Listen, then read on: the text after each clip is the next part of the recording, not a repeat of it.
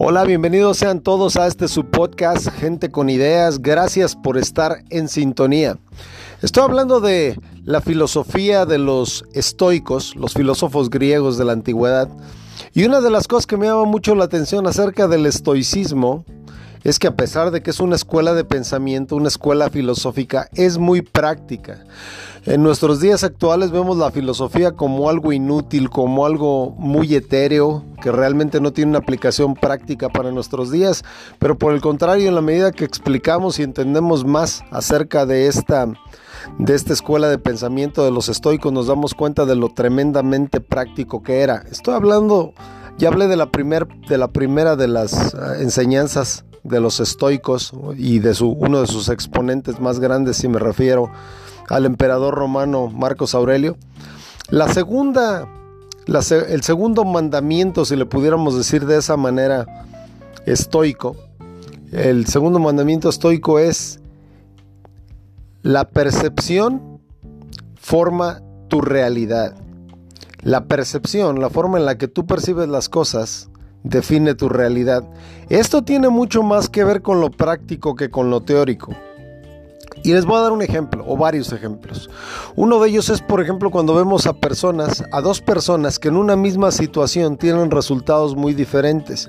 Y cuando uno les pregunta por qué actuaron y pudieron sacar provecho o por qué no sacaron provecho de esa situación, se da uno cuenta que la razón por la que tomaron ventaja de esa situación en específico era la forma en la que percibían las cosas. En otras palabras, una persona vio la oportunidad donde otra persona veía un desastre. Una vio la forma de escaparse y otra persona vio, persona vio la forma de sacar provecho de la misma situación. Nuestra percepción forma nuestra realidad.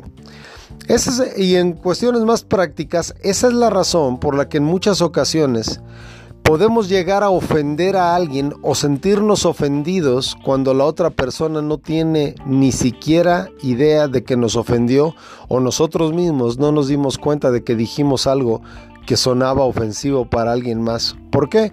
Porque nuestra percepción así lo decía. Nosotros solamente dijimos algo por casualidad o porque se nos ocurrió y la otra persona en su percepción se dio cuenta o sintió que estaba, estábamos ofendiéndola totalmente. Las personas no tenemos todos los elementos que las otras personas tienen y por esa razón lo que decimos o hacemos puede parecer una contradicción o incluso una ofensa para los demás. Lo que las personas piensan es algo muy de ellos, eso es algo que no podemos controlar y a pesar de que eso nos pudiera dar cierto sentido de inquietud, no es algo que, como ya dije, podemos controlar. Así que al final del día no debemos estar tan preocupados por la percepción de los demás, porque la verdad es su percepción. Nosotros tenemos una propia. Hay gente que ha logrado manejar esto de manera extraordinaria y puede presentar su percepción de la realidad a otras personas y así comunicarles lo bueno de, de su idea pero no todas las veces es posible.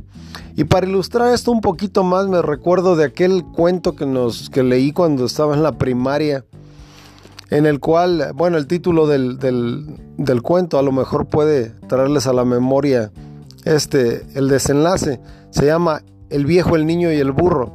Y es una historia bastante común para, el, para Latinoamérica rural y es la historia de un hombre, de un hombre ya grande, que se lleva a su hijo pequeño con él. Y entonces se van montados en un burro. Y cuando pasan por un pueblo, la gente los ve a los dos montados sobre el burro. Y el viejo oye cuando la gente dice, mira este par de desconsiderados sobre el pobre burro.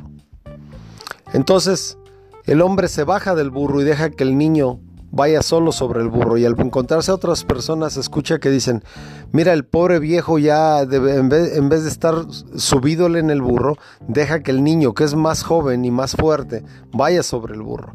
Entonces baja, le dice al niño que camine un ratito y él se sube en el burro. Cuando pasa por otras, frente a otras personas, estas dicen todo lo contrario.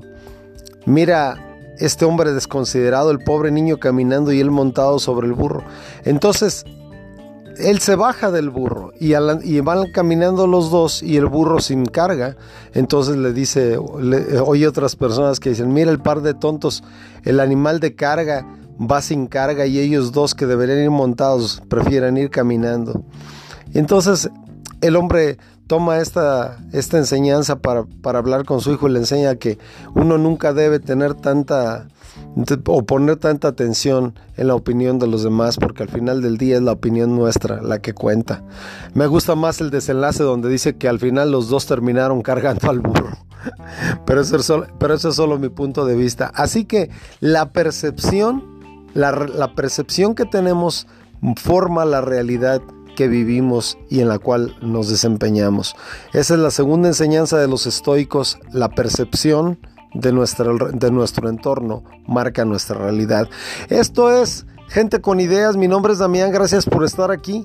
Eh, le pido por favor que comparte el podcast y hable con los demás a ver si le gusta, porque yo creo que ponemos ideas eh, desafiantes ahí, pero al mismo tiempo que ponemos ideas desafiantes, les recuerdo que no solamente es tener ideas, sino también ponerlas en prácticas. Gracias y hasta la próxima.